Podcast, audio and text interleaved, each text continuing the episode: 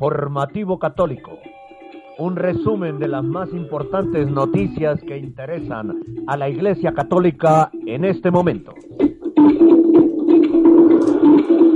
Presenta desde Bogotá, Colombia, Henry Gómez Casas. Saludo cordial para todos ustedes, queridos amigos de www.radiorosamísticacolombia.com y de, una radio profética y del remanente fiel y del informativo católico. Esta es emisión, nuestra emisión 2269 de hoy lunes 7 de septiembre de 2020. Estamos en vivo y en directo desde Bogotá. Temo a los católicos desinformados, modernistas y lai. Temo a los católicos que viendo cómo es ofendido nuestro Señor Jesucristo, callan. Temo a los católicos que viendo cómo un hereje intenta destruir la iglesia, lo justifican. Quien no combate el error es cómplice. No hay pues nada que temer. Temo solo a los malos católicos. No teme nada más, no nada, no hay amenaza más peligrosa para la Iglesia que un mal católico, Bernardita su virus. Con gran amor a Dios, a la Santísima Virgen María y a la Iglesia, presento este resumen diario de las principales noticias que tienen como protagonista a la Iglesia Católica. Bienvenidos todos a esta emisión del Informativo Católico, que como siempre comenzamos con oración. Señor nuestro Jesucristo, en María, con María, por María y para María, sellamos con tu sangre preciosa este informativo católico, esta radio, nuestros oyentes en todo el mundo hispano, este lugar desde donde transmitimos la vida de nuestros oyentes y nuestras vidas. Protégenos del enemigo y sus secuaces. Amén, amén y amén. En los peligros, en las angustias e incertidumbres, busca a Cristo, encuentra a Cristo, ama a Cristo, piensa en María, invoca a la Inmaculada Virgen María. Usted nos está escuchando en nuestra web www.radiorosamísticacolombia.com, radio.net, onlineradiobugs.com y en su dispositivo móvil si ha descargado la aplicación TuneIn. También puede buscar Radio Rosa Mística Colombia en google.com. En cualquier lugar de los Estados Unidos puede escucharnos de frontera a frontera y de costa a costa marcando gratuitamente el número 701 719 7148. Nos encuentran en la página de Facebook Radio Rosa Mística Colombia y en los muros de Facebook de los grupos Amigos de Radio Rosa Mística Colombia y Católicos con Cristo y María. En Twitter síganos en arroba el cenáculo y escríbanos con el hashtag numeral sucede en mi parroquia. En Instagram nos encuentran como Rosa Mística Col y en Signal como Radio Rosa Mística Colombia. Visite y suscríbase al canal de audio iVox.com Radio Rosa Mística Colombia, donde encontrarán cientos de audios de nuestra programación. Visite también y suscríbase en el canal YouTube Radio Rosa Mística Colombia, dé clic en me gusta y en la campanita para que reciba la noticia católica del día y nuestros videos de sana doctrina católica en estreno. El contenido de este noticiero es responsabilidad de la producción. Nuestras metas son la verdad, la objetividad periodística, la libertad de expresión, la libertad religiosa y la defensa de la sana y sagrada doctrina católica.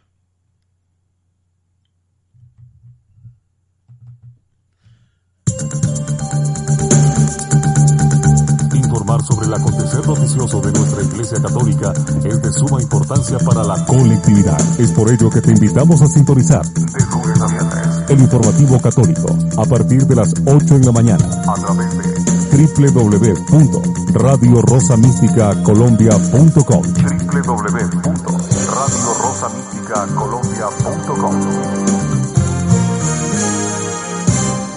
Aquí están de una vez nuestra sección antes de los titulares. está preparada y lista para ustedes.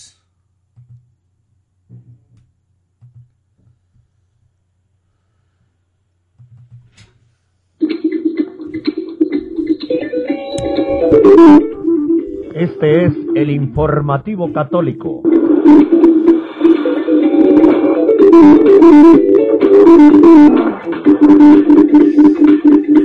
Primera, ¿cuántos escándalos más se necesitarán en la Iglesia Católica para que los católicos, sacerdotes, religiosas, religiosos y laicos despierten? Segunda, Radio Rosa Mística Colombia tiene como misión defender la sana doctrina católica, la, la Iglesia, la familia, la vida, la fe católica, la Santa Misa, la Eucaristía, los sacramentos y la salvación de las almas. San Pablo dice, yo no ando buscando que la gente apruebe lo que digo, ni ando buscando quedar bien con nadie. Si así lo hiciera, ya no sería yo un servidor de Cristo. Para mí, lo importante es que Dios me apruebe. Gálatas 1.10. Yo elijo comulgar espiritualmente hasta que se vuelva a dar la comunión en la boca. Digo no al sacrilegio de la Sagrada Eucaristía recibiéndola en la mano. Tercero, guerra total contra la población mundial. Militares franceses afirman que el COVID-19 es una guerra total contra la población mundial para esclavizarla, controlarla, esterilizarla y reducirla. Aquí informamos lo que los grandes medios de comunicación ocultan. Un informe de militares de Francia advierte que los objetivos reales del COVID no tienen nada que ver con los objetivos oficiales que nos cuentan falsamente las autoridades corruptas, gobiernos, eh, ministerios de salud, autoridades de salud, etcétera, y los grandes medios de comunicación. Según el informe, los objetivos reales del COVID son, entre otros, primera, controlar a la población mundial para esclavizarla por completo, vigilancia y rastreo permanente, abolir dinero físico e imponer criptomonedas, restricción de libertades, etc. Lo de abolir el dinero ya hay grupos bancarios, por lo menos en Colombia, con comerciales de televisión diciendo no utilicen billetes, no utilicen monedas. Segundo, conseguir la vacunación obligatoria para poder tener acceso al interior del cuerpo humano. Ojo, al interior del cuerpo humano. Tercero, las vacunas pueden introducir microchip de nanotecnología, otros virus naturales o artificiales, sustancias tóxicas, alterar el ADN de forma permanente, eso podría dejar a las personas en estado catatónico o con diversos grados de autismo o terminar con el ser humano tal como lo conocemos. Cuarta, el COVID-19 está directamente ligado con la tecnología 5G. Quinta, la ciudad de Wuhan en China fue una de las primeras ciudades en las que se instaló la 5G a gran escala y allí hicieron un experimento social y criminal los militares franceses opinan que muchas muertes inicialmente en Wuhan se debieron a una combinación de 5G más virus más vacunas. Fue un ataque combinado de guerra biológica y ondas electromagnéticas. Sexta. Los militares franceses califican esta situación de guerra total contra la población mundial. Siete. La solución es que la población mundial se informe, reaccione, no consienta este ataque y actúe cuanto antes para neutralizar a los atacantes. El grupo del nuevo orden mundial o Estado profundo, gobierno en la sombra, élite, Bilderberg, etc. Y octavo, los militares franceses recibieron la orden de clasificar este informe pero han elegido hacerlo público para alertar a la población poniéndose así del lado de la humanidad y no del nuevo orden mundial o Estado profundo, el grupo corrupto que está perpetrando este masivo ataque a la población mundial. Cuarta, el Opus Dei, otrora obra de Dios, como dice el como dice el nombre que le dio su fundador, San José María Escribá de Balaguer, tristemente perdido está en el bergoglianismo. 29 sacerdotes del Opus Dei fueron ordenados por el traidor cardenal Pietro Parolin. ¿Serán válidas esas ordenaciones? Durante una misa del 5 de septiembre en la Basílica Romana de San Eugenio del Opus Dei, el cardenal Parolin ordenó a 29 sacerdotes del Opus Dei de 13 países diferentes. Antiguamente, los sacerdotes del Opus Dei eran ordenados por el Papa en San Pedro, pues San José María era solo sacerdote. No le fue posible, por eso, ordenar a sus sacerdotes. A partir del beato Álvaro del Portillo, obispo, fueron ordenados por el prelado del Opus Dei. El actual prelado Fernando Ocaris todavía no es obispo, aunque es un fanático de Bergoglio.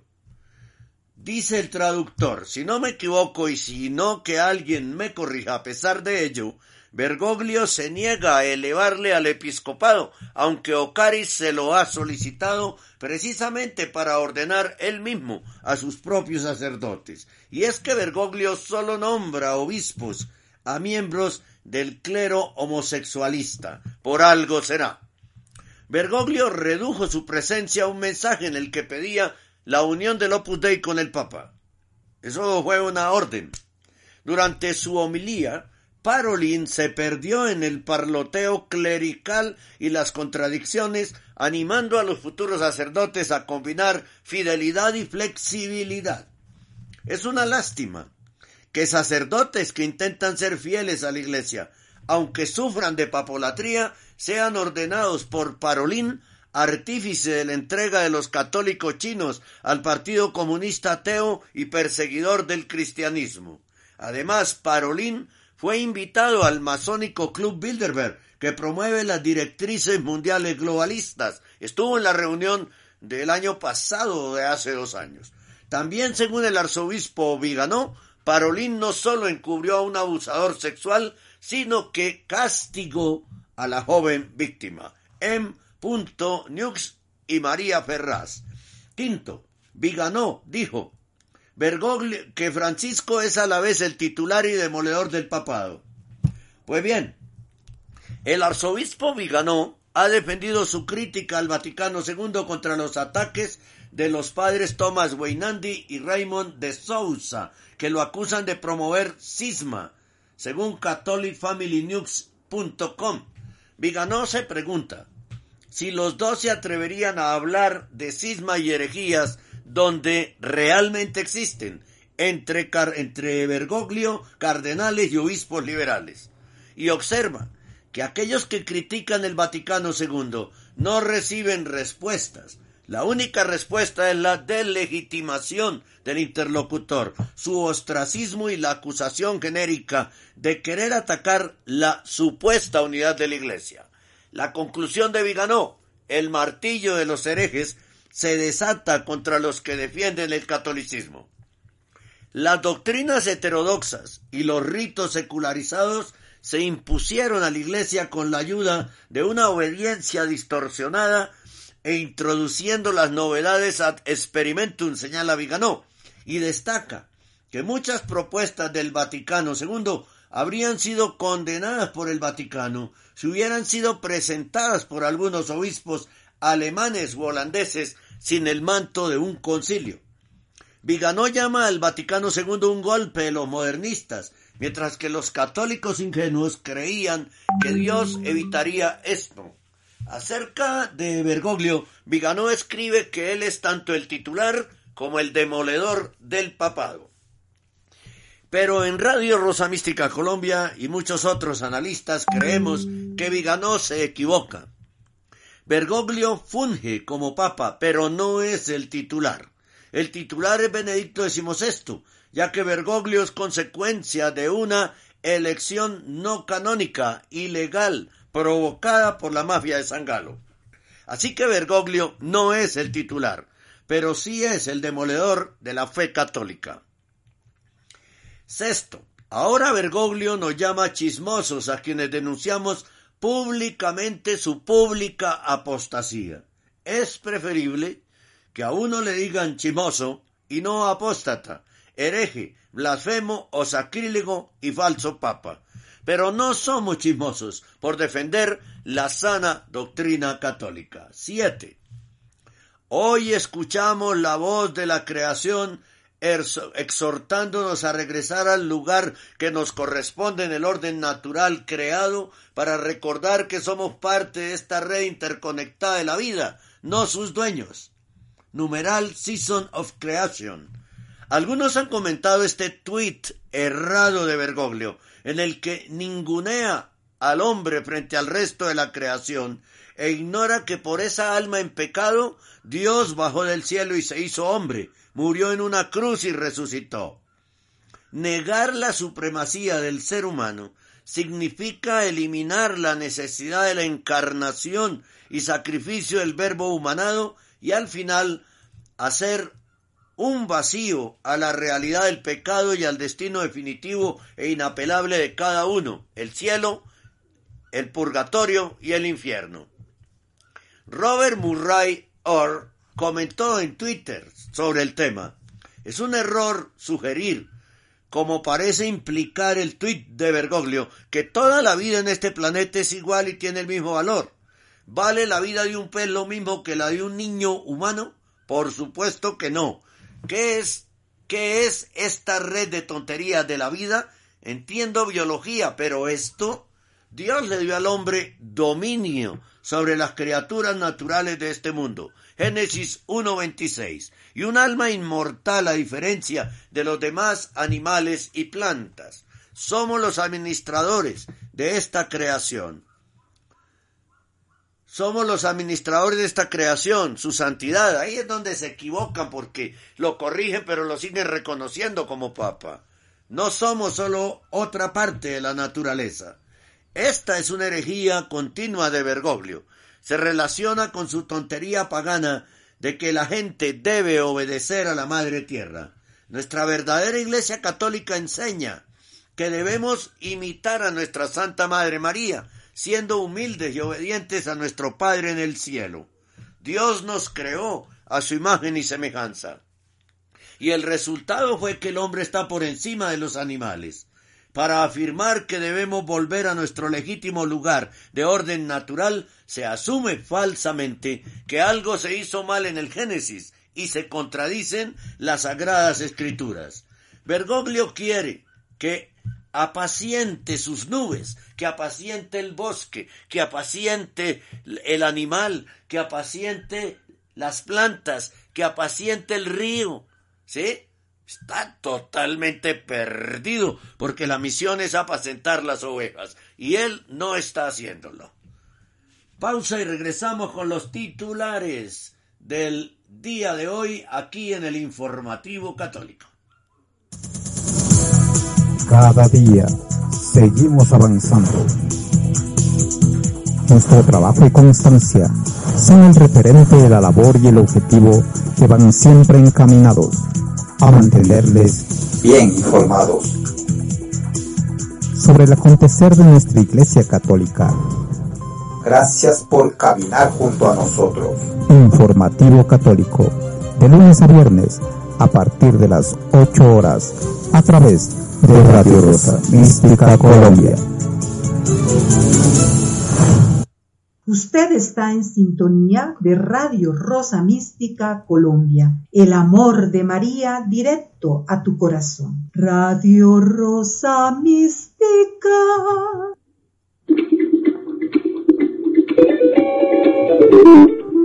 Este es el informativo católico.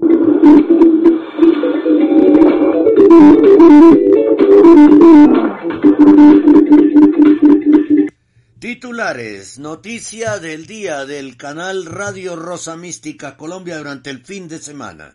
Bergoglio reconoce públicamente su apostasía y confirma públicamente que hizo una conversión ecológica. Monseñor Viganó dice, permaneceremos en la iglesia y lucharemos contra los modernistas que minan la fe. La falsa encíclica de Bergoglio sobre la fraternidad humana contradice la Biblia y la tradición católica. Crisis en la diócesis australiana de Parramatta. Dean renuncia y el obispo pícaro pro LGBTI provoca una revuelta. Bergoglio acepta la renuncia de un obispo antes de su ordenación. O sea, lo, había eh, nombrado y después le aceptó la renuncia. Bien, esos son los temas que vamos a desarrollar a continuación aquí en el informativo católico.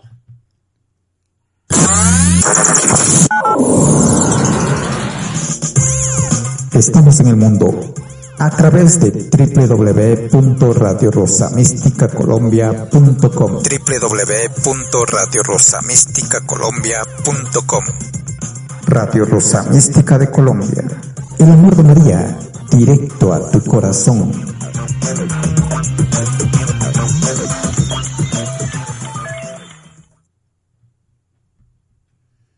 Muy bien, estamos en el informativo católico. Usted está escuchando Radio Rosa Mística Colombia, el amor de María directo a tu corazón, una radio del remanente fiel. Vamos a hacer una breve reflexión el día de hoy. Bien, la renovación de las personas y de la sociedad dependerá en primer lugar de la acción del Espíritu Santo.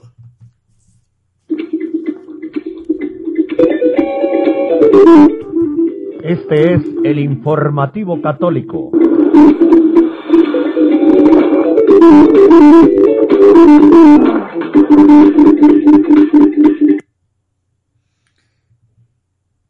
Bien, eh, vamos entonces a nuestra primera noticia del día de hoy, que estoy aquí ubicándola rápidamente. Aquí está. Noticia del día del canal Radio Rosa Mística Colombia durante el fin de semana. Bergoglio reconoció públicamente su apostasía y confirma que hizo una conversión y confirma públicamente también que hizo una conversión ecológica. Y esto tiene mucho que ver con la eh, con el evangelio de ayer de la corrección fraterna. Si la persona comete el error públicamente, hay que corregírselo públicamente. No hay nada que hacer. Lo dice la palabra de Dios. Aquí está entonces esa noticia y corrección. A ver, Goblio. Hola, un saludo cordial para todos ustedes, queridos amigos de este canal Radio Rosa Mística Colombia. Hoy es 4 de septiembre de 2020 y esta es la noticia católica del día. Bergoglio ha reconocido públicamente su apostasía. Habló de su conversión ecológica y no de su conversión a Cristo. Bendito sea Dios que públicamente hizo claridad sobre el origen de su apostasía. Más rápido cae un mentiroso que un cojo. Bergoglio le metió prisa a la publicación de Laudato Si para hacer presión en el COP COP 21 la Conferencia de las Naciones Unidas sobre el Cambio Climático de 2015. Bergoglio, de esta manera, se posesiona o, asume públicamente su cargo como servidor del único gobierno mundial. Bergoglio dijo a un grupo de ecologistas franceses a quienes recibió en el Vaticano, he tenido un camino de conversión, de comprensión del problema ecológico, antes no entendía nada.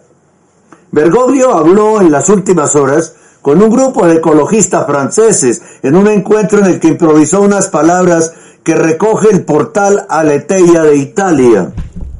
En esas declaraciones Bergoglio confesó públicamente el origen de su falsa conversión ecológica. Me gustaría comenzar con un trozo de historia, dijo Bergoglio y continuó. En 2007 se realizó la conferencia de los obispos latinoamericanos en Brasil, en Aparecida. Yo estaba en el grupo de redactores del documento final y nos llegaban propuestas sobre la Amazonía, Yo decía, pero estos brasileños que cansan con esta Amazonía, ¿qué tiene que ver la Amazonía con la evangelización? Este era yo en 2007, confiesa Bergoglio. Pero pues si él felicita a los curas villeros de Argentina y, y, se, se ha conocido sus inclinaciones socialistas, comunistas desde antes de ingresar al seminario, pues no se le puede creer totalmente. Abro comillas, dice Bergoglio. He tenido un camino de conversión, de comprensión del problema ecológico. No entendía nada antes. Cuando fui a Estrasburgo, a la Unión Europea, el presidente Hollande envió a la ministra de Medio Ambiente, Royal, a recibirme. Hablamos en el aeropuerto. Al principio poco porque ya estaba el programa, pero luego al final, antes de irnos, tuvimos que esperar un poco y conversamos más. Y la señora Royal me dijo esto, ¿es cierto que estás escribiendo algo sobre ecología? Por favor, publíquelo antes del encuentro de París. Bergoglio recuerda haber llamado al equipo que, lo estaba haciendo el documento porque sabéis que no la escribí yo mismo, era un equipo de científicos, un equipo de teólogos, y todos hicimos esta reflexión juntos. Llamé a este equipo y dije, esto debe salir antes de la reunión de París. ¿Pero por qué? Para hacer presión. De Aparecida a Laudato Si fue un camino interior para mí. Cuando comencé a pensar en esta encíclica, dice Bergoglio, llamé a los científicos, un lindo grupo, y les dije, decirme las cosas que están claras y que están probadas y no hipótesis, las realidades. Y trajeron estas cosas que leéis allí hoy en Laudato Si. Luego llamé a un grupo de filósofos y teólogos y les dije, me gustaría reflexionar sobre esto. Trabajad vosotros y dialogad conmigo. E hicieron el primer trabajo, luego intervine yo y la redacción final la hice yo. Este es el origen de Laudato Si. Publicado originalmente por la Leteia, traducido por Info Vaticana. Bergoglio ha hecho pública su apostasía de una manera pública, reconoce su apostasía y habla de su conversión ecológica y no a Cristo. Bendito sea Dios que públicamente ha hecho claridad sobre el origen de su apostasía.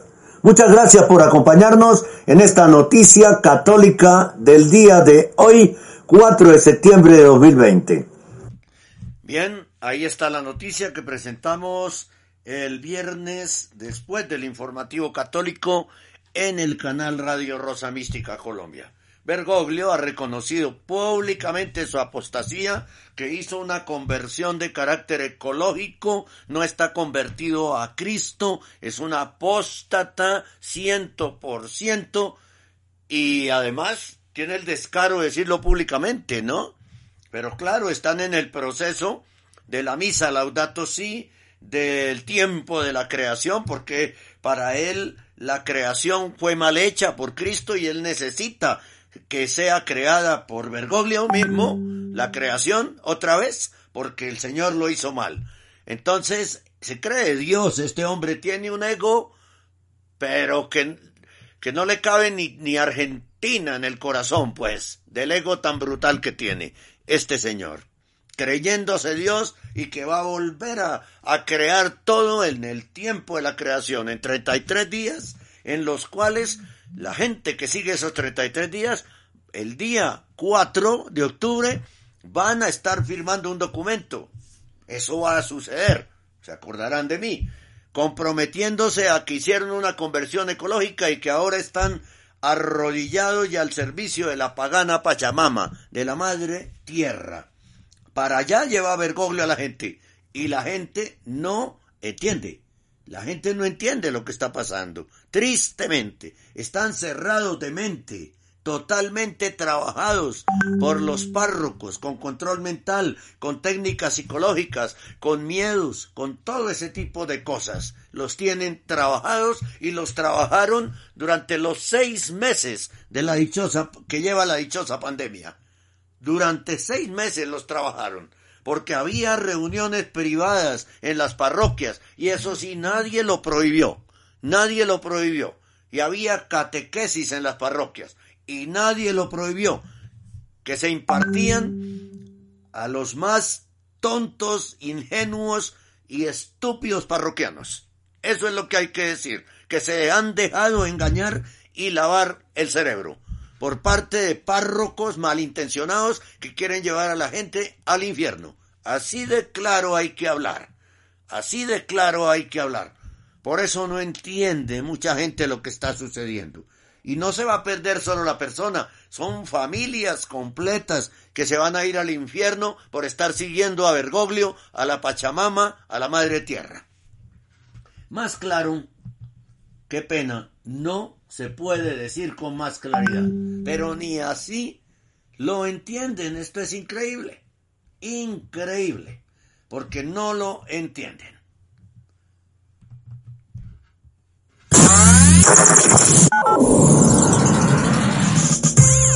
Estamos en el mundo a través de www.radiorosamísticacolombia.com www.radiorosamísticacolombia.com Radio Rosa Mística de Colombia. El amor de María, directo a tu corazón.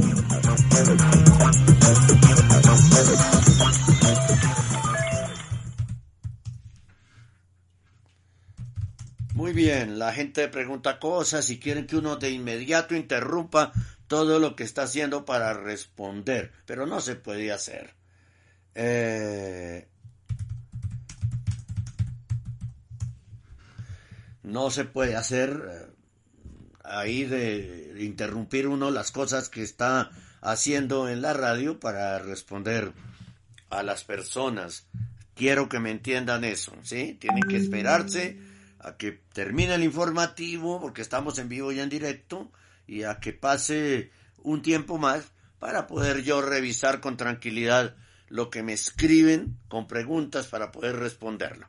Ténganme paciencia, por favor. Bien, entonces estamos en el break del informativo católico.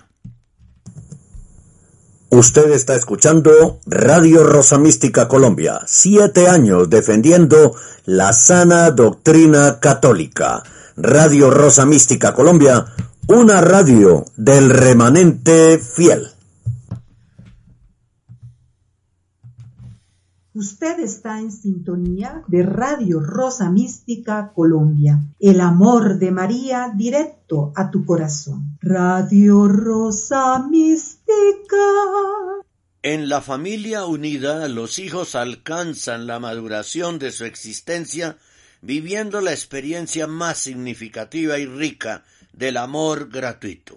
San Juan Pablo II.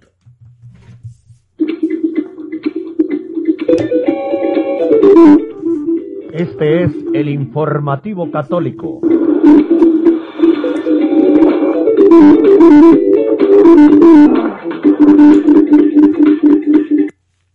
El arzobispo Carlo María Viganó ha dicho permaneceremos en la iglesia, lucharemos contra los modernistas que minan la fe.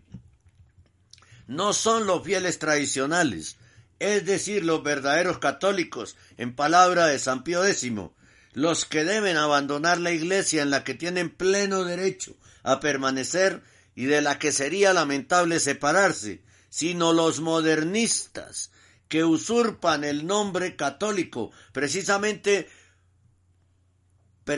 lo que les precisamente porque es solo el elemento burocrático lo que les permite no ser considerados a la par de ninguna secta herética. El arzobispo Carlos María Viganó, respondiendo a una serie de preguntas publicadas por el periodista de Side News Stephen Koch, aclaró las cosas con respecto a la batalla en curso por la fe en la iglesia. Es decir, deja claro que hay que permanecer en la iglesia católica y que en cambio tienen que irse los que minan la fe, tal como nos lo han transmitido los apóstoles. Llama Viganó a los católicos fieles, nos llama a luchar y vivir una vida de gracia santificante. Esta nueva declaración es importante, ya que en los últimos días tanto el padre Thomas Weinandi como el padre Raymond de Sousa difundieron la sospecha de que el prelado italiano podría ser supuestamente cismático con la intención de abandonar la Iglesia Católica. Esta sospecha había surgido debido a la crítica de Viganó al Concilio Vaticano II y sus efectos perjudiciales sobre la vida de la fe en la Iglesia. Por ejemplo, el artículo de De Sousa se titula Está promoviendo el cisma, el rechazo del Concilio Vaticano II por parte del arzobispo Viganó y Weinandi declaró Mi preocupación es que en su lectura radical del concilio el arzobispo está generando su propio cisma. En un artículo del 22 de agosto, publicado por el tradicional periódico católico Catholic Family News, Koch había planteado a Viganó una serie de preguntas sobre lo que pueden hacer los fieles laicos en medio de esta crisis de la Iglesia que se remonta al concilio. Koch sugirió que Viganó necesita dar más consejos a los laicos y sacerdotes sobre qué hacer a continuación. Ciertamente ha diagnosticado el problema, pero ¿cuáles son sus soluciones si las hay? En otras palabras, ¿qué es lo que él cree que los católicos del siglo XXI deberían hacer en respuesta a la actual crisis? La respuesta del arzobispo Viganó, publicada el primero de septiembre por Catholic Family News, el texto lo tenemos completo, es muy clara. No son los fieles católicos los que se oponen al cambio de fe, sino los que perpetran estos cambios los que deberían ser cuestionados. Escribe que es necesario discutir la posición de quienes declarándose católicos abrazan las doctrinas heterodoxas que se han extendido a lo largo de estas décadas, conscientes de que representan una ruptura con el magisterio precedente. En este caso, es lícito dudar de su adhesión real a la Iglesia Católica en la que, sin embargo, desempeña funciones oficiales que les confieren autoridad. Si personas que sostienen puntos de vista heterodoxos ocupan puestos de autoridad en la Iglesia, prosigue, es una autoridad ejercida ilícitamente. Si su finalidad es obligar a los fieles a aceptar la revolución impuesta desde el Concilio Vaticano II. Así prosigue Viganó. No son los fieles tradicionales, es decir, los verdaderos católicos, en palabras de San Pío X, los que deben abandonar la iglesia, en la que tienen pleno derecho a permanecer y de la que sería lamentable separarse, sino a los modernistas que usurpan el nombre católico, precisamente porque es sólo el elemento burocrático lo que les permite no ser considerados a la par de ninguna secta herética. Además, y a nivel práctico, el prelado italiano nos da consejos sobre cómo vivir y crecer en la fe, trabajando en nuestra santificación y permaneciendo en el estado de gracia santificante. Pero al mismo tiempo debemos ayudar y consolar a los buenos sacerdotes y obispos buscando misas reverentes. Los laicos fieles tienen el derecho y el deber de encontrar sacerdotes, comunidades e institutos fieles al magisterio perenne, explica Viganó, y que sepan acompañar la loable celebración de la liturgia en el antiguo rito con apego a la sana doctrina y moral, sin ningún hundimiento en el frente del concilio. Finalmente, el arzobispo Viganó también elogia a la fraternidad San Pío X, que desde hace décadas defiende la fe tradicional. Ellos merecen reconocimiento por su trabajo de preservación de la fe católica, dice, y agrega que considera al arzobispo Marcel Lefebvre, el fundador de esta sociedad, como un confesor de la fe. Aquí podríamos recordar que recientemente un cardenal declaró que Lefebvre algún día será declarado doctor de la Iglesia y que él era profeta. Bueno, aquí tengo que decir yo algo, hago un paréntesis, ya lo he dicho, ya lo he dicho acá y creo eh, tal vez en el en el eh, en el qué en el canal no lo he dicho, pero aquí en la radio sí lo dije el viernes, y es que no se puede generalizar que la fraternidad San Pío X defiende totalmente la fe tradicional. ¿Por qué? Porque hay sacerdotes adscritos a la fraternidad San Pío X y sacerdotes que celebran misa tradicional, que celebran en comunión con Bergoglio. Y esta es la incoherencia más gigantesca que se pueda uno encontrar en la iglesia. Si celebran el rito del Betu Sordo, por Dios, ¿cómo lo profanan celebrando en comunión con Bergoglio? Eso es una incoherencia terrible, terrible. Hay que tener cuidado, porque esas misas celebradas del Betu Sordo en comunión con Bergoglio tampoco son válidas. Eh, cerramos con las últimas palabras de Viganó de su respuesta a las preguntas de Koch. Dijo Viganó, la cura para la rebelión es la obediencia, la cura para la herejía es la fidelidad a la enseñanza de la tradición. La cura del cisma es la devoción filial por los sagrados pastores. La cura para la apostasía es el amor a Dios y a su Santísima Madre. La cura para el vicio es la práctica humilde de la virtud. La cura para la corrupción de la moral es vivir constantemente en la presencia de Dios, pero la obediencia no puede pervertirse en un servilismo impasible. El respeto por la autoridad no puede pervertirse en la, en la reverencia al tribunal. Y no olvidemos que si es deber de los laicos obedecer a sus pastores, es aún más grave deber de los pastores obedecer a Dios. Usque ad effusionen sanguinis, ¿no?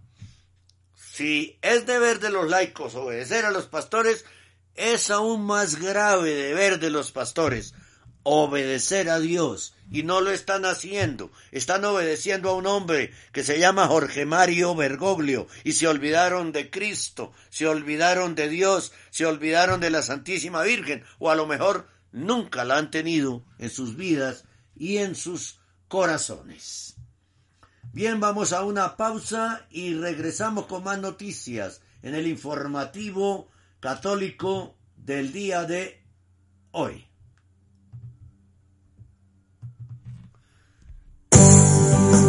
Te acompañamos en todo momento, las 24 horas del día, con la mejor programación católica.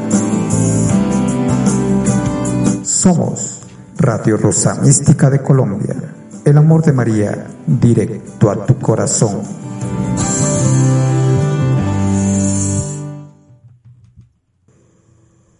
Compre ya el libro El mundo de las sectas del periodista católico Henry Gómez Casas, con una amplia reseña de las más influyentes del mundo y 44 pseudoespiritualidades desprendidas de la Iglesia católica, apostólica, romana y mariana. Sus nombres, fundadores, origen, doctrinas, libros y formas de divulgación y penetración en las familias y en la sociedad respondemos a la pregunta ¿qué hacer si un familiar ingresa en una secta? El mundo de las sectas, un libro de permanente consulta que incluye una lista de más de 1800 organizaciones ocultas, secretas, engañosas y con dioses desfigurados que no son el Dios uno y trino de nosotros los católicos. Para comprar el libro El mundo de las sectas, llame ya al 311-870-2094 de Radio Rosa Mística Colombia.com. El mundo de las sectas, para que usted entienda el falso ecumenismo. Marque el 311-870-2094 y adquiéralo ya. Envíos a cualquier ciudad de Colombia. Los enviamos a cualquier lugar de Colombia. Aquí en Radio Rosa Mística Colombia usted puede adquirir el libro Guía de la Devoción a la Santísima Virgen María en la advocación de la Rosa Mística. Lo puede adquirir con nosotros, comuníquese al 311-870-2094 y encuentre allí en este libro, la mitad del libro son oraciones por sacerdotes y religiosas y personas de vida consagrada. Guía de la devoción a la Santísima Virgen María en la advocación de la Rosa Mística. exclusivo de Radio Rosa Mística Colombia. Llámenos ya al 311-870-2094 y adquiéralo para que usted pueda orar correctamente a la Santísima Virgen María. Y la forma de adquirir los libros acá en Colombia es la siguiente. Usted nos escribe por el WhatsApp 314-416-4809. Nosotros le damos unos datos para que usted deposite a través de Efecti el costo de los libros. Una vez usted hace esa diligencia, le toma una foto al recibo de Efecti, nos lo envía por el WhatsApp con su nombre claro, su dirección clara, barrio y ciudad donde quiere recibir nuestros libros. Inmediatamente nosotros hacemos el envío a través de Servientrega y en menos de 72 horas usted los tendrá en sus manos. También puede contactarnos a través de Rosomístico en masculino. Rosomístico arroba yahoo.com o de cualquiera de las siguientes formas.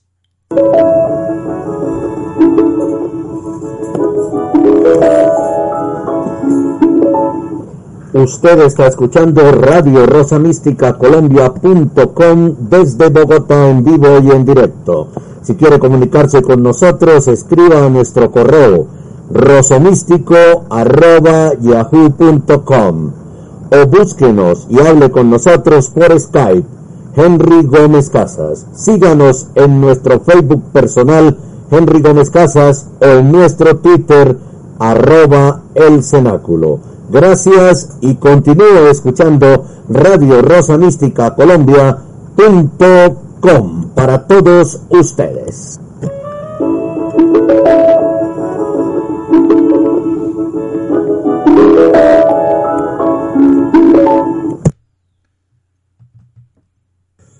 Querido oyente, apoye usted nuestra labor en defensa de la Iglesia Católica y la sana doctrina católica, haciendo un depósito para Radio Rosa Mística Colombia en la cuenta de ahorros Bancolombia 052 24 15 34 83. Con su ayuda seguiremos defendiendo la vida desde el momento de la concepción hasta la muerte natural con su aporte, continuamos defendiendo los dogmas católicos y la familia, integradas solamente por un padre, una madre y unos hijos. Con su apoyo, proseguiremos defendiendo los sacramentos y mandamientos de la ley de Dios que pretenden ser suplantados por la luciferina Carta de la Tierra. Querido oyente, haga su depósito ya en la cuenta de ahorros Bancolombia número 052 24 15 34 83 con una transferencia electrónica desde cualquier ciudad del mundo. Dios y la Virgencita se lo agradecerán. Radio Rosa Mística Colombia también se lo agradece.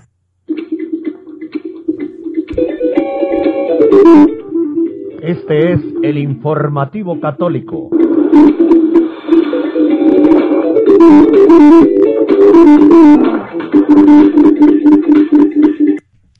La falsa encíclica de Bergoglio sobre la fraternidad humana contradice la Biblia y la tradición católica. La nueva encíclica de Bergoglio sobre la fraternidad humana es una secuela de su pacto de Abu Dhabi con el gran imán Ahmad al-Tayeb.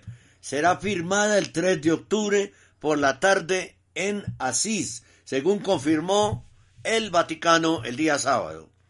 Bergoglio firmará su tercera encíclica, Todos hermanos, sobre la fraternidad y la amistad social en un acto privado.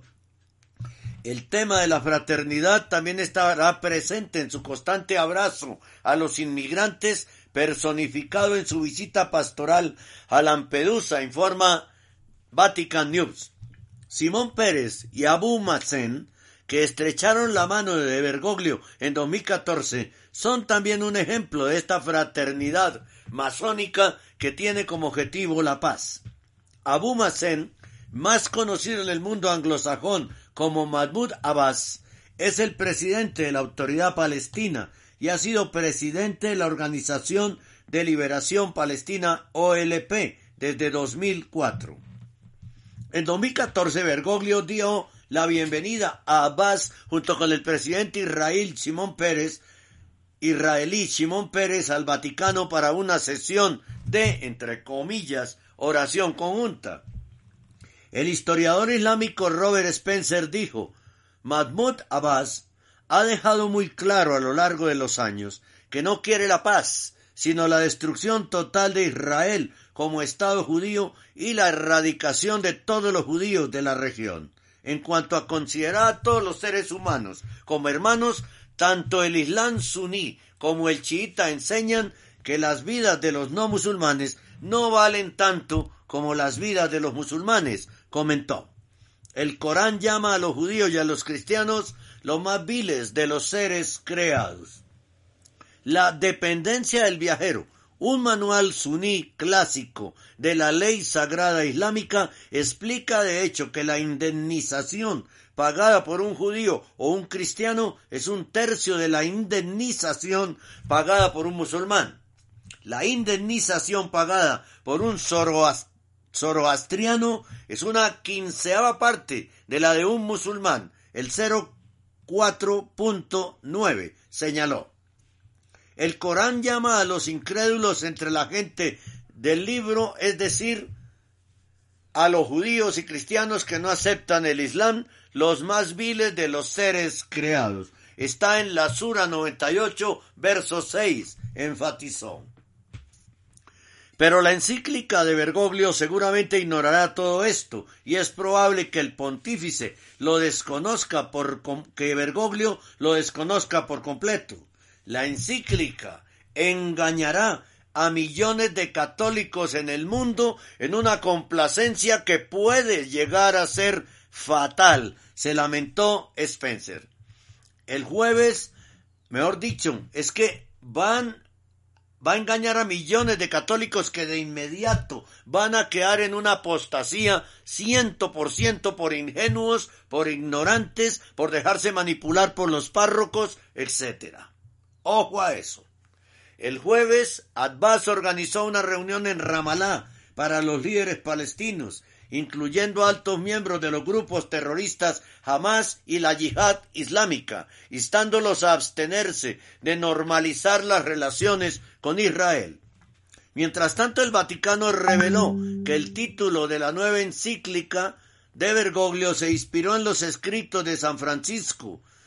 No hace sino violentar a San Francisco de Asís, que dice, comillas, consideremos todos, hermanos, al buen pastor que para salvar a sus ovejas soportó el sufrimiento de la cruz. Pero esto es ridículo, porque Bergoglio dice que el, que, el, Via Crucis y la muerte de Cristo en cruz fue el fracaso de Cristo. Entonces, ¿para qué utiliza esto? ¿Para qué utiliza esta expresión? Y buen pastor si es Cristo, pero Bergoglio es un mal pastor que no quiere salvar a sus ovejas, que quiere que todas se condenen en el infierno. Ojo. Un teólogo de Roma dijo que este es otro ejemplo de que Bergoglio saca las palabras de su contexto y las usa como pretexto para promover su agenda globalista. San Francisco está dirigiendo sus amonestaciones a sus hermanos religiosos dándoles consejos sobre la vida religiosa, dijo el teólogo. Está Bergoglio como el santo de Asís pidiendo a los musulmanes en su documento de la fraternidad humana o en esta nueva encíclica que consideren al buen pastor que sufrió la crucifixión para salvar a sus ovejas? Yo creo que esa no es la intención, porque dijo que la muerte de Cristo en la cruz era el fracaso de Cristo, ¿verdad? Significativamente el capítulo 6 se titula Imitación de nuestro Señor, añadió. El documento sobre la fraternidad humana para la paz mundial y la convivencia de Bergoglio no menciona al Señor Jesucristo ni una sola vez. El teólogo que pidió no ser nombrado explicó que la nueva definición de Francisco de fraternidad contradiciría la escritura y la tradición si la encíclica de Bergoglio no distinguía entre la fraternidad universal en Adán y Noé y la fraternidad cristiana que abarca solo a aquellos que han sufrido el renacimiento del bautismo. Citando el libro del cardenal Joseph Ratzinger sobre la hermandad cristiana, el teólogo señaló cómo el entonces Joseph Ratzinger, más tarde Papa Benedicto XVI, se burló de la idea estoica, iluminista y masónica de la hermandad en el libro de J. C. F. von Schiller, Ser abrazado millones, como fue musicalizado por Beethoven en su novena sinfonía, una hermandad que abraza a todos por igual no puede esperar que nadie la tome en serio, escribió Ratzinger. Beethoven era masón de alto grado. Laudato Si de Bergoglio le ha ganado fans como Greta Thunberg. El teólogo advirtió que la producción de encíclicas que no estuvieran en consonancia con la escritura y la tradición corría el peligro de erosionar la confianza de los fieles en el magisterio ordinario de la Iglesia.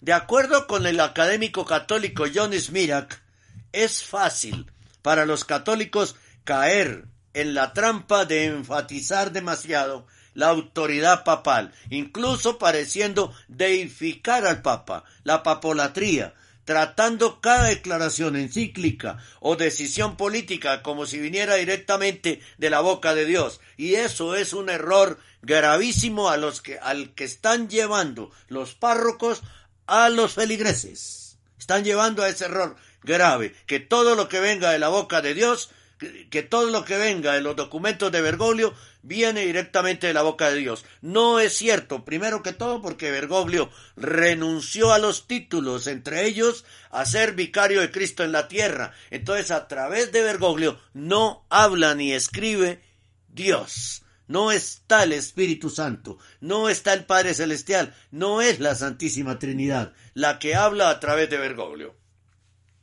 Según los estándares históricos, alrededor del 99.9999% de las declaraciones de Bergoglio vienen sin garantía de infalibilidad en este momento. El dogma de la infalibilidad papal fue destruido por Jorge Mario Bergoglio. En él no existe. Escribe Smirak en The Political Incorrect Guía, la política, la guía incorrecta de la política. A ver, en inglés, en inglés es The Political Incorrect Guide to Catholicism, la guía católica de la, del políticamente correcto o incorrecto. Eso no significa que estén equivocados, pero en la medida en que son autoritarias, es porque repiten y explican lo que los cristianos siempre han creído, al menos implícitamente, desde que Jesús lo enseñó a sus apóstoles cara a cara, face to face. Una enseñanza del magisterio ordinario solo es infalible si se cumple una condición importante. Todos los obispos del mundo tienen que enseñarlo en unión con el Papa, enfatiza Smirak. Y no todos los obispos del mundo lo están enseñando. La fal eso, eso lo publica Chor Militan, ese análisis. Pero hay más sobre el tema. La falsa encíclica de Bergoglio repudia el falso lenguaje partidista de género. Bergoglio viajará a Asís el 3 de octubre para cerrar el tiempo de la creación, las consagraciones de millones de católicos a la Pachamama y para firmar su nueva encíclica titulada Fratelli Tutti, todos somos hermanos. Anuncia el sitio web San Francesco Patrono d'Italia.it. Este título repudia el lenguaje de género, de lo contrario obligatorio en la Iglesia para todos los documentos, que reclamará la frase todos son hermanas y hermanos. Bergoglio presidirá una Eucaristía, no válida obviamente, en la tumba de San Francisco de Asís, toda un acto de profanación, pero se presume que a causa de la histeria del coronavirus, la visita, aunque anunciada en todo el mundo, sea etiquetada como estrictamente privada. Fatal ese documento, ¿no? Todo muy estudiado. Del primero de septiembre al 4 de octubre, tiempo de la creación y los 33 días de práctica consagración a la, a la Pachamama, a la Madre Tierra, ¿sí? Y el 3, firmar esta barbaridad de supuesta encíclica pagana, y el 4 cierra este acto conmemorando un año de la entronización, el 4 de octubre de 2019, de la Pachamama en los jardines vaticanos, en la Basílica de San Pedro y en todo el Vaticano, en Santa María Traspontina, etc. Y la entronizó en los corazones de la gran mayoría de un creo ateo, pagano, que estaba loco esperando este tipo de cosas para que eh, puedan tener liberalidad sexual, puedan creer en lo que quieran, practicar lo que quieran sin ningún problema. Un clero pagano en más de un 90%. Es triste tener que reconocerlo, pero es de ese tamaño y de esa manera. Usted está escuchando Radio Rosa Mística Colombia, siete años defendiendo la sana evangelización católica. Radio Rosa Mística Colombia, una radio del remanente fiel. Bien, si quieren mejor dejémoslo no en un 90%, sino en un 75%, porque la palabra lo que dice y las profecías es que perecerá unas perecerán tres cuartas partes de la iglesia en manos del falso profeta. Eso es lo que dicen las profecías. Entonces, el 75%, que de todas maneras es una escandalosísima mayoría de clero, ateo, pagano, apóstata y hereje, que comete blasfemias y que comete sacrilegios y profanaciones. Eso es lo que es, ¿no? No se puede analizar de otra manera. Es triste tener que analizarlo así. Molesto para uno como periodista católico tener que hacer este tipo de análisis. Usted está en sintonía de Radio Rosa Mística Colombia. El amor de María directo a tu corazón. Radio Rosa Mística. Vamos a ver cuál es la, la reflexión que nos propone en este momento don eh, San José María Escribá de Balaguer, fundador del Opus Dei, en su libro Surco. Qué pesar con el Opus Dei. Está absolutamente paganizado en todo su clero. O mientras alguien, ningún sacerdote, o mientras algún sacerdote del Opus Dei no levante la voz, tenemos que pensar que está paganizado todo el clero del Opus Dei. Y sus supernumerarios, porque ¿qué más podemos pensar si no levantan la voz? Si están en un voto de obediencia absurdo al falso profeta. Cuando hay celo por las almas, siempre se encuentra gente buena, siempre se descubre terreno abonado, no hay disculpa ninguna. Pero el celo por las almas del Opus se perdió por completo. Es muy lamentable, muy triste tener que registrar este tipo de informaciones.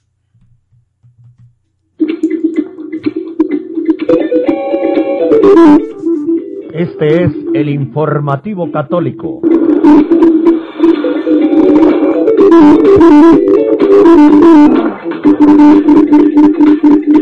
En las últimas semanas hemos venido haciendo informaciones sobre la diócesis australiana de Parramatta, pues, ¿cómo les parece que cada día la situación es peor? Hay una crisis gravísima en la diócesis australiana, diócesis australiana de Parramatta. El DIN renuncia y el obispo LGBTI genera una revuelta. Jules Gómez informa desde, desde Parramatta, en Australia, para Chor Militant, lo siguiente.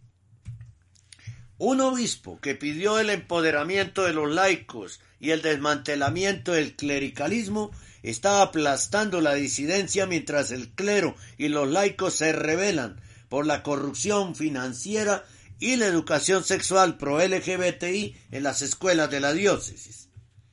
Bajo el obispo Vincent Lomban Guyen, la diócesis de Parramatta se enfrenta a un colapso. El decano de la catedral ha renunciado. Un sacerdote tradicionalista ha sido censurado y los clérigos fieles han sido advertidos de que no hablen con los medios, dijo una fuente diocesana a Chor Militant. El padre Robert Bossini, decano y párroco de la Catedral de San Patricio, tuvo una gran pelea con el obispo. Renunció como decano y fue aceptado en la arquidiócesis de Sydney, dijo la fuente, hablando bajo condición de anonimato. Ahora está en el limbo cuando termina sus vacaciones anuales y espera una cita en una parroquia de Sydney, agrega la fuente. George Militan obtuvo del padre la, Bossini la carta de renuncia que reveló que revela que el decano se vio obligado a renunciar como resultado de un deterioro gradual de su fe, confianza, respeto y en el liderazgo de esta diócesis, es decir, en el obispo. La carta de Bossini del 19 de junio de 2020, que recién se reconoce, se eliminó del sitio web de la catedral poco después de su publicación. Abro comillas. Desde que la parroquia se enfrentó a la diócesis con respecto al mal concebido proyecto San Pat Quarters, ha habido un movimiento para destituirme de mi puesto como párroco y decano de San, Patrick, escribió Bossini. Los feligreses dijeron que la diócesis tenía la intención de demoler un lado de la catedral, incluida la oficina, el presbiterio y el claustro, y convertirlo en una entrada para estacionamiento subterráneo con miras a desarrollar comercialmente el sitio. La diócesis afirma que no hay necesidad de un presbiterio porque en estos tiempos modernos los sacerdotes viven fuera de sus iglesias. El padre Bossini también lamentó la forma vergonzosa en la que el liderazgo diocesano ha tratado con esta parroquia, tratando de acusar a la parroquia de mala gestión financiera durante la auditoría parroquial de 2019. Este proceso fue defectuoso y corrupto desde su inicio.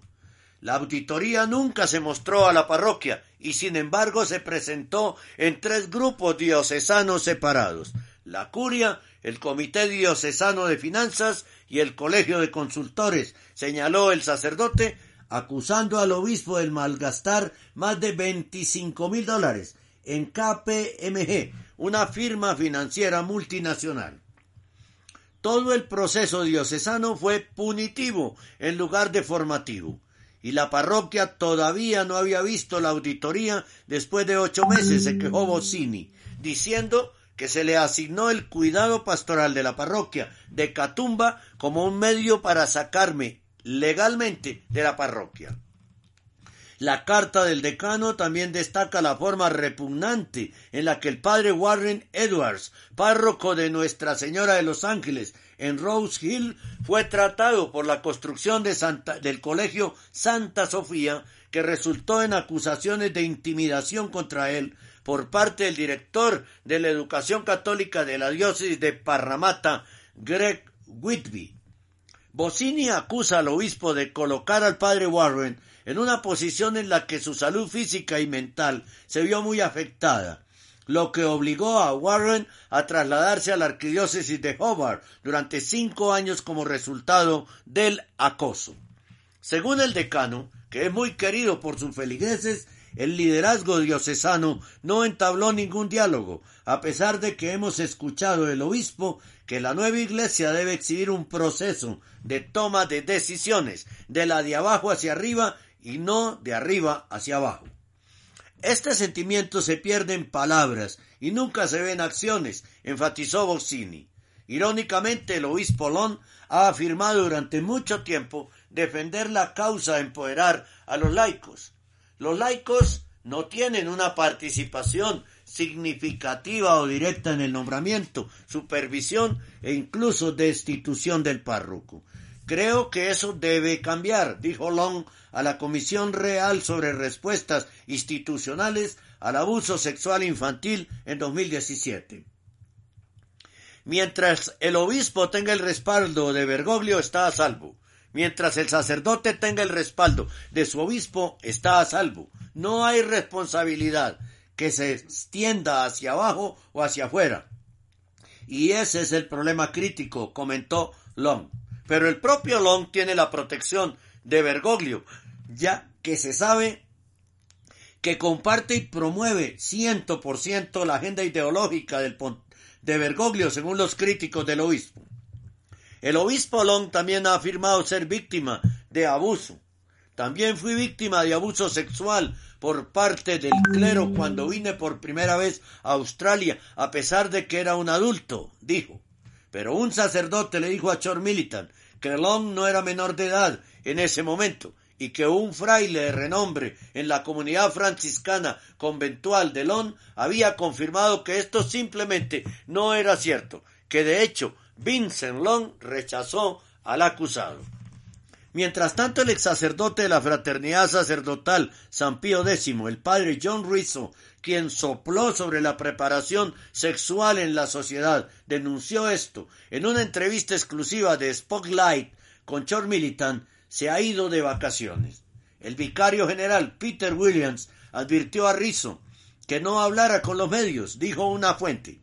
Rizzo es actualmente capellán de tiempo completo de las monjas benedictinas de Tibur Priory en Riverstone y está estrechamente asociado con la Sociedad de la Misa Tradicional Latina de Newcastle. El sacerdote tradicionalista recordó a la Oficina de Educación de la Diócesis su responsabilidad crucial en enseñar a sus estudiantes la importancia de los diez mandamientos y las enseñanzas católicas de la moralidad. Según el obispo Long, introdujo un programa de educación sexual radical.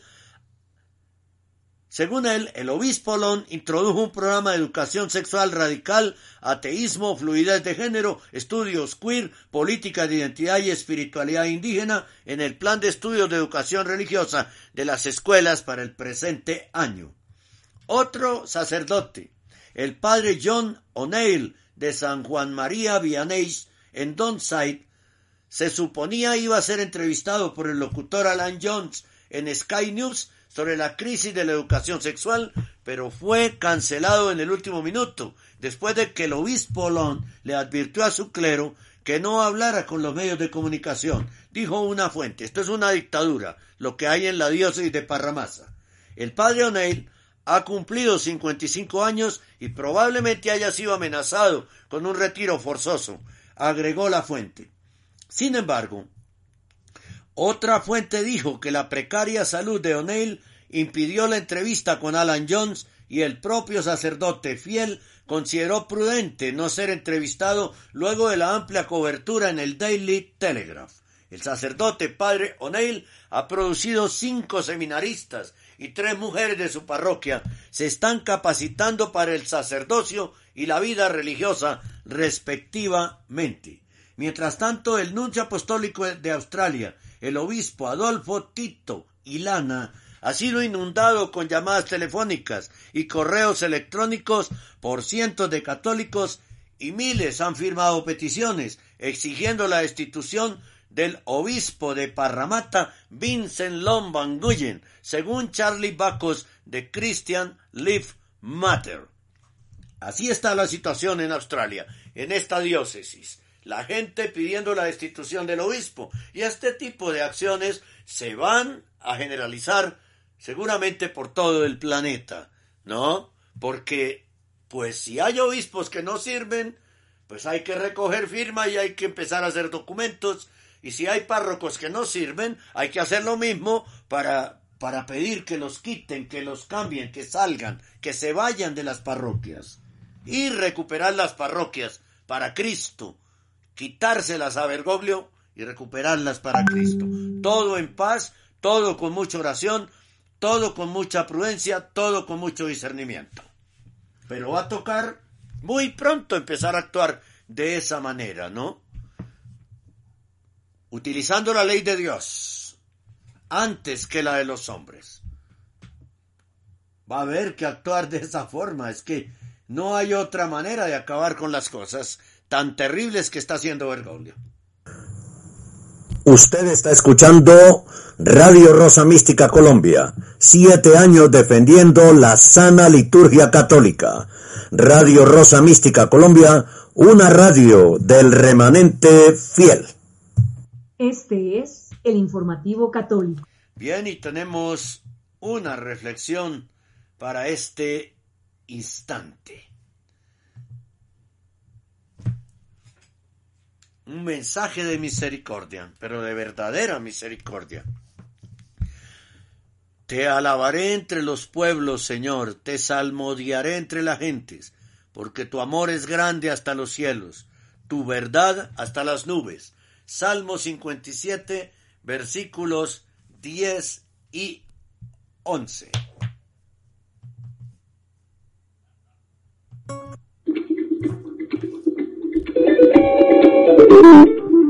Este es el informativo católico.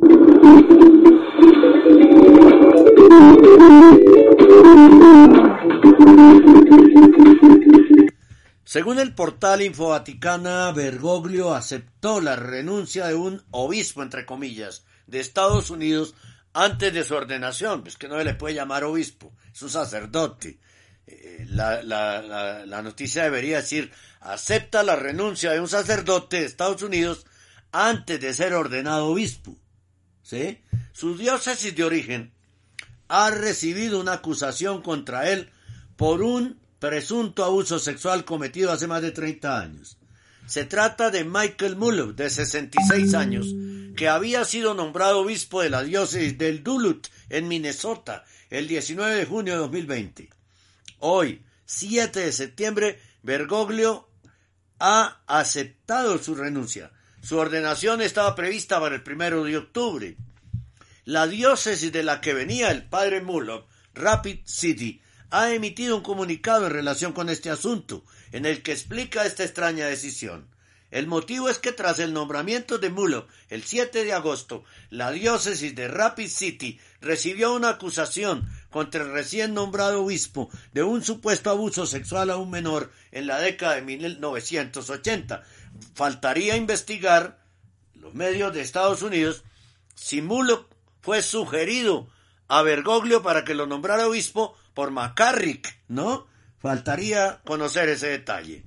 Una primera investigación por parte de la diócesis ha señalado que debía investigarse en mayor profundidad según el derecho canónico y se debía informar a Roma y Mulop, recibió un resumen de la acusación y presentó su renuncia inmediatamente para que no fuera eh, ordenado obispo. La declaración de la diócesis de Rapid City sobre la renuncia del obispo electo Michael Mulop dice la Santa Sede anunció hoy que eh, el Papa Francisco aceptó la renuncia del obispo electo Michael Mullock, quien fue nombrado obispo de Duluth el 19 de junio de 2020. Pero es que no es ni siquiera obispo electo, por Dios, es un sacerdote. Eh, posteriormente a ese nombramiento, el 7 de agosto de 2020, la diócesis de Rapid City recibió la notificación de una acusación contra el padre Muller de abuso sexual de un menor a principios de la década de 1980. La diócesis de Rapid City no tiene otras acusaciones de abuso sexual que involucren al padre Muller. Siguiendo el procedimiento establecido, el obispo Peter Muhich, obispo de Rapid City, informó a las fuerzas del orden sobre el desarrollo del mismo.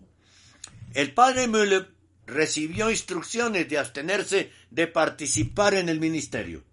Luego la diócesis encargó una investigación independiente para determinar si la acusación justificaba una mayor investigación bajo el derecho canónico. Cuando concluyó esa investigación, los resultados se compartieron con la Junta de Revisión Diocesana de Rapid City, un organismo interdisciplinario de mayoría laica, de acuerdo con el estándar del derecho canónico y las políticas de la diócesis de Rapid City. La Junta de Revisión estuvo de acuerdo con la conclusión de la investigación de que la acusación cumplía con los estándares del derecho canónico para una mayor investigación y conclusión, y el obispo Mujich informó a la Santa Sede que el padre Mullock recibió un resumen de la acusación específica en su contra y presentó su renuncia como obispo electo de la diócesis de Mullock al Santo Padre que ha sido aceptada. Son un documento de la diócesis. La Anunciatura Apostólica ha comunicado que Monseñor James Bisonnet continuará sirviendo a la diócesis de Duluth como administrador diocesano hasta el nombramiento de un nuevo obispo. Sería McCarrick que le sugirió a Bergoglio que nombrara a este curita Mulo, que está investigado por un, por un abuso sexual. Es que ya cualquier cosa puede uno pensar, ¿no? Ahora a lo mejor al padre Mulo lo llaman del Vaticano para nombrarlo en algún cargo.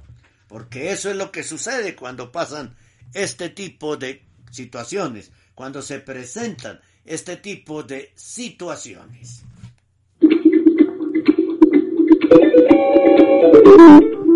Este es el informativo católico.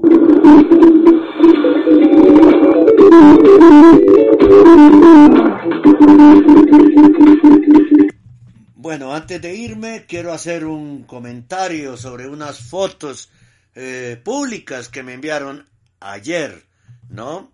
Son unas fotos que tienen que ver con la parroquia San Juan de Ávila, aquí en Bogotá. Eh, es un documento que muestra unas fotos sobre todo lo que está sucediendo en este momento ahí en esa parroquia. Eh, son fotos tomadas del Facebook de la parroquia San Juan de Ávila, que muestran la apostasía en que está esa parroquia. ¿Sí? Eh, ¿Verdad? Entonces, hay unas fotos en las que se ve vacío el centro del presbiterio, el lugar durante, donde durante muchos años estuvo el sagrario, donde estuvo el Señor en el centro del templo de San Juan de Ávila, ya definitivamente no está. Ha sido pasado al lado, si está uno de frente mirando el presbiterio, al lado izquierdo del, del presbiterio. Lo sacaron prácticamente del, del, lo sacaron del centro. Ya no es Cristo el centro de la parroquia San Juan de Ávila. Y eso es una orden de Bergoglio, ¿no? Una orden de Bergoglio. Sacar al Señor. Bien, quitaron absolutamente todas las bancas del templo. Todas. Y a la entrada principal contradiciendo el primer mandamiento de la ley de Dios, que dice, amar a Dios sobre todas las cosas y al prójimo como a sí mismo, hay una gran pancarta de techo a piso que dice, amar al prójimo y a ti mismo significa. Y, y muestran una serie de detalles, ahí cuatro cosas. No, pero es que está adulterado por culpa de Bergoglio, porque ese es el, eso es lo que dice el documento de la misa Laudato Si. ¿Sí? El documento de la misa Laudato Si sugiere publicar este tipo de cosas. Amar al prójimo y a ti mismo significa ya no importa amar a Dios, queridos hermanos. Ya están quitándole esa parte al primer mandamiento de la ley de Dios. ¿Sí? Amar a Dios no. Amar al prójimo es lo que quiere Bergoglio no amar a Dios. Entonces, por la pena de Jesús corre sangre pagana. No amar a Dios sobre todas las cosas. Eh, hay que obedecer a la ONU. Hay que hacer una conversión ecológica. Por Dios, si usted todavía no entiende, querido amigo, que escucha el informativo católico para solo sembrar críticas y odio y molestia y cisma, ¿todavía no lo entiendes? Y solo estoy mencionando cuatro. Si usted lee el Dessinger Bergoglio, encuentra más de 200 razones para entender que Bergoglio es el falso profeta. Pero usted todavía no lo entiende. Repito esas cuatro. ¿Sí? Que Dios no es católico. Bueno, voy a agregar esa. Que Dios no es católico. Que por la vena de Jesús corre sangre pagana. Que hay que obedecer a la ONU. ¿Sí? que hay que hacer una conversión ecológica, no a Cristo, y ahora hay que agregarle que desaparece del primer mandamiento de la ley de Dios la frase amar a Dios sobre todas las cosas. Y aparece ahora un nuevo mandamiento que se llama amar al prójimo y a ti mismo. ¿No? Y eso significa amar a la madre tierra, cuidarse el cuerpo, cuidar la salud y, y despreciar el alma. Ojo, es que yo no sé por qué no se entiende. Algo tan claro, que no necesita lógica, que no necesita discernimiento, que no necesita absolutamente nada para entender que quien está usurpando la silla de Pedro es indudablemente el falso profeta.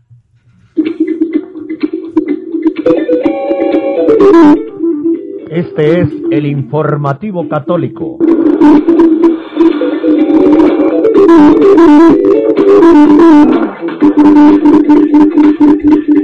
Pero es que la parroquia San Juan de Ávila ha pasado por unas cosas terribles, terribles, por ejemplo, cuando albergaron a un obispo chileno que resultó después ser el mayor violador de niños en Chile.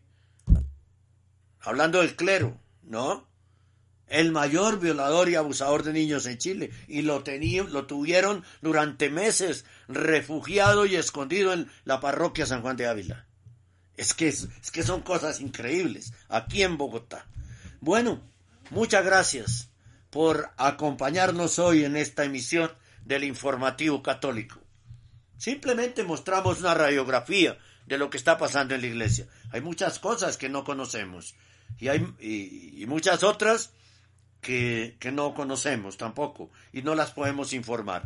Pero les rogamos el favor a ustedes, queridos laicos del, del remanente fiel y sacerdotes y religiosas, que también las hay del remanente fiel, que cualquier documento que conozcan que vaya en contra de la fe católica, por favor, no lo, nos permitan conocerlo a través del correo rosomístico en masculino arroba yahoo.com o a través de el, eh, el WhatsApp 314-416-4809. Hay que denunciar todas estas barbaridades.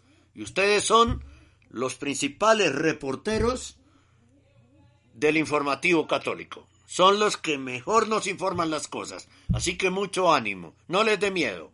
Aquí nos reservamos los nombres de las fuentes, ¿no? Nos reservamos los nombres. Dios les bendiga, muchas gracias, los espero en todas las redes sociales, Radio Rosa Mística Colombia, exceptuando eh, Instagram, que es Rosa Mística Col. También los espero en la página de Facebook, en el canal iBooks.com de audios, que tiene cientos de audios de sana doctrina católica, y en el canal YouTube. Estamos preparando unos videos muy interesantes para ustedes. En el canal YouTube y en los tres, en la página y en los dos canales, el de audios y el de videos, pues suscríbanse, diga me gusta y en el canal YouTube busque la campanita oprímala para que reciba de primerazo los estrenos de nuestro canal. Y por supuesto los espero aquí en la radio, todos los días, de lunes a viernes, en vivo y en directo, presentando el informativo católico, las noticias de la iglesia y de lo que pasa en el mundo que tiene que ver con la iglesia y con nosotros los católicos. Y a las 3 de la tarde la Santa Misa transmitida en directo, en vivo y en directo desde eh, el seminario de los misioneros de la obra de la misericordia, aquí en Bogotá. Y enseguida el cenáculo del movimiento sacerdotal mariano, el Santo Rosario, con mensaje de la Virgen, eh, orado a manera de cenáculo.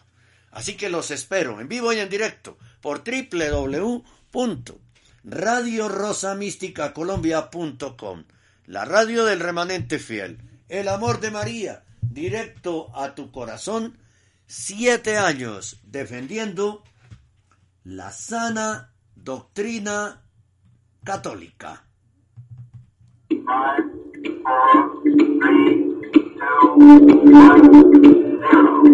Hemos presentado el informativo católico, un resumen de las más importantes noticias que interesan a la Iglesia Católica en este momento. Presenta desde Bogotá, Colombia, Henry Gómez Casas.